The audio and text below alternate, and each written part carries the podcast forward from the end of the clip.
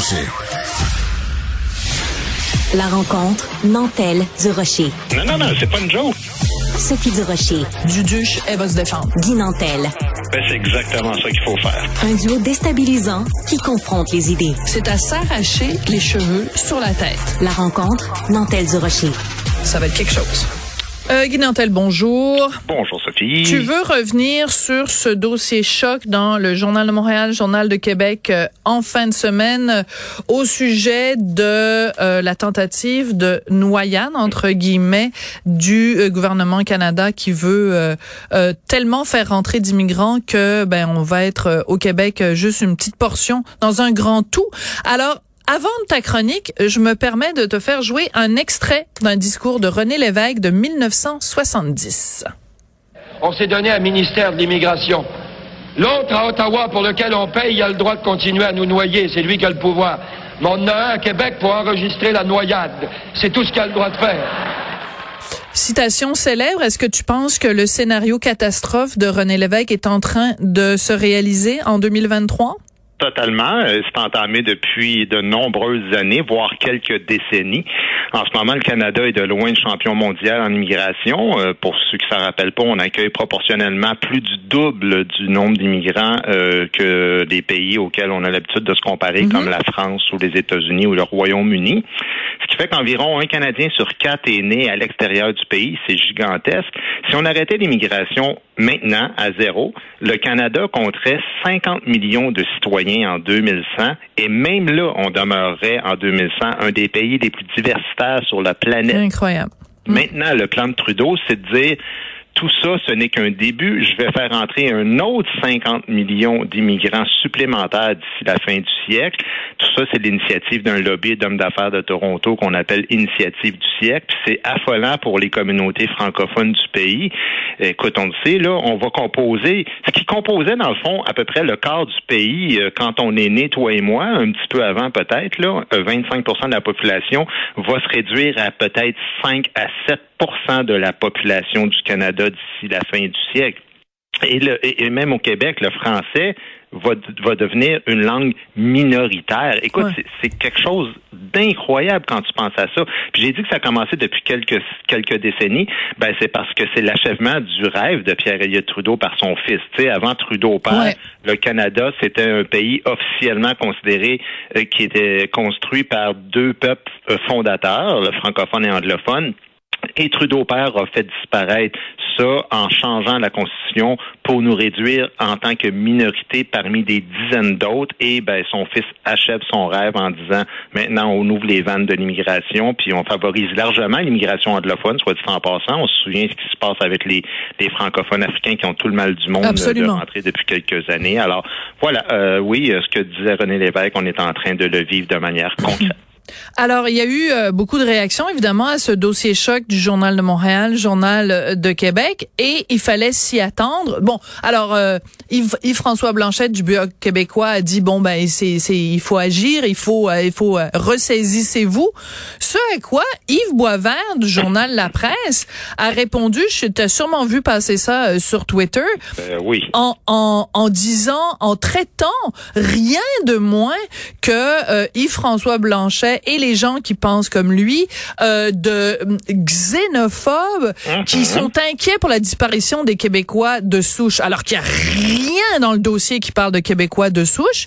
Et euh, en associant euh, Mathieu Bock-Côté, Yves-François Blanchet à la théorie du grand remplacement, qui est une théorie puante.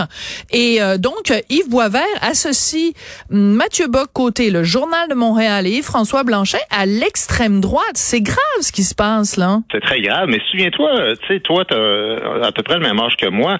Quand on avait euh, 10-15 ans, René Lévesque se, fait se faisait traiter de nazi et d'extrême droite. Je sais pas si tu te souviens, mais Ben quand oui. il y a...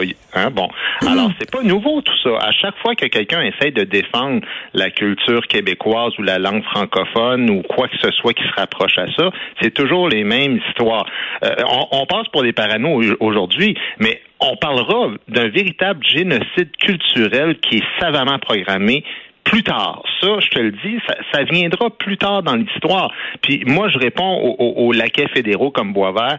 Tu sais, là, c'est vrai que la théorie euh, du, grand remplacement, c'est quelque chose qui existe, puis qu'il y a des gens de l'extrême droite qui en profitent pour euh, vraiment faire la promotion de leurs idées euh, racistes et xénophobes. Mais là, là, ça n'a rien à voir parce que la théorie du grand remplacement, ça repose sur absolument aucune donnée démographique. Là, en ce moment, là, quand les discours politiques puis des données démographiques confirment sans aucune gêne la mise sur pied d'un plan qui va faire en sorte que le peuple qui a fondé ce pays-là sera littéralement noyé dans, dans un océan continental de plus de 99% d'anglophones et qu'on prévoit aucune mesure pour sauver le patrimoine francophone, qui est une richesse exceptionnelle d'un petit peuple qui a résisté pendant des siècles pour pas disparaître, ben, je veux dire, à un moment donné, ça devient de l'aveuglement volontaire. On peut rien faire contre ça dans la vie. Quand quelqu'un veut pas voir, ben, il verra jamais. Mais désolé, mais le français arrive à peine à demeurer en vie en ce moment dans le contexte actuel. Faire rentrer 500 000 immigrants euh, à chaque année, je veux dire, comment comment on peut ne pas voir l'impact que ça aura? Puis, puis c'est pas moi qui l'invente, c'est la vérificatrice générale dans son rapport de 2017 qui le disait. Là. Alors, euh, c'est pas euh, c'est pas des gens parano euh, qui parlent de la théorie du grand remplacement. Alors, c'est mathématique. Moi, je dirais à Boisvert, fais le test. Commande-toi un café latte, là, puis rajoute un litre de lait à chaque cinq minutes dans ton café latte, puis je te garantis là qu'avant longtemps, tu vas voir, il goûtera plus le café. Ben, ça va être du lait au café et pas du café au lait. Exactement. voilà.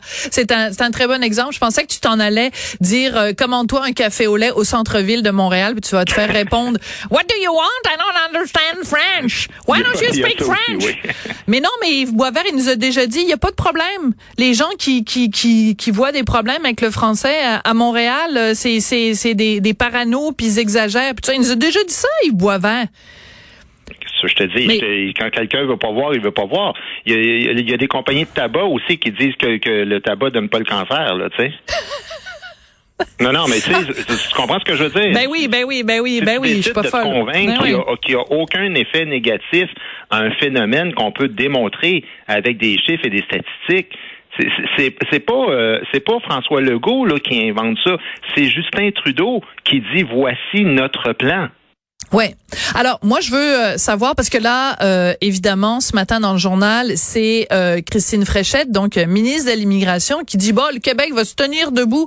Puis c'est pas vrai que c'est Ottawa qui va nous dicter nos seuils d'immigration. Puis ça fait la une comprends-tu? Québec ne se laissera pas faire. Nos hmm. passaran puis tu sais la passionnariat de l'immigration. Est-ce que tu la crois ou tu trouves que c'est de la poudre aux yeux? Ben, comment on peut la croire? Ils n'ont pas le pouvoir, ils l'ont pas. C'est, j'ai déjà fait l'analogie, c'est comme l'adolescent dans sa chambre qui dit mes parents me diront pas quoi faire, mais ta chambre est dans ma maison, puis c'est moi qui décide. c'est ça que Trudeau va dire. Tu ne l'as pas le pouvoir. La seule façon de résister à ça, ça s'appelle la souveraineté. Mais si les gens veulent pas comprendre que la souveraineté, c'est rien d'autre que ça, rapatrier nos pouvoirs, contrôler nos budgets, puis se représenter au niveau international, puis étrangement, les gauchistes qui broient là depuis longtemps qu'il y a une crise du logement, puis que puis qui sont radicalement opposés au troisième lien et tout ça là, ben ben c'est ceux-là qui souhaitent que Montréal tombe à 12 millions et demi de personnes et que Québec tombe à 3 millions et demi de personnes. Ben je te garantis que tu vas voir que Québec à 3 millions et demi de personnes là, tu vas avoir besoin d'un 3 puis d'un 4 puis d'un sixième lien avant longtemps. Tout à fait. 100 millions là, c'est semblable à la population du Japon là, je veux dire, ça change tout toute la donne. Puis tout ça pour la croissance économique en plus. C'est juste ça qui m'écœure. Moi, je, suis tellement tanné de voir que c'est des gens d'affaires qui décident là, de, de, de, de, parasiter le pouvoir. Oui, parce qu'ils veulent du cheap labor. Ils veulent des gens qui vont pouvoir payer pas cher dans des dans des dans des avec des mauvaises conditions de travail. Quand c'est rendu que c'est les chambres de commerce qui dictent le l'identité du d'un pays ou d'un État, euh, ça va mal à la shop. Ça va mal à la shop et tout ça en nous faisant croire que c'est pour améliorer ben la qualité de vie. Ben et on le sait que ça améliore jamais la qualité de vie parce que la qualité de vie là, c'est mesuré à chaque année par les Nations Unies. Puis on le sait, c'est toujours les petits pays qui sont en contrôle justement de, des mesures sociales. C'est les endroits là où ça va le mieux au niveau de la qualité de vie là, c'est Suède, Danemark, Suisse, Finlande, Australie, Nouvelle-Zélande. Ça n'a rien à voir avec la Chine ou les États-Unis ou l'Inde ou le Bangladesh ou le Pakistan ou l'Indonésie, les pays les plus populeux. Pas comme ça que ça marche. Le monde pense qu'en étant un, grand pays nombreux, là, il dit Hey, on, on peut pas passer, la souveraineté, on peut pas passer de 30 millions à 8, 9 millions, euh, on va devenir un petit pays. Ça n'a rien à voir. C'est pas comme ça que ça marche, le, bonheur de vivre à un endroit. Ben, on sent que hein, euh, celui qui, euh, il n'y a pas si longtemps, voulait être chef du PQ n'est pas loin et qu'il est bien vivant dans ton cœur. Et ben, j'aime ça, ce, genre de passion-là, j'adore ça. Merci beaucoup, Guy Nantel, et puis à très bientôt. À demain.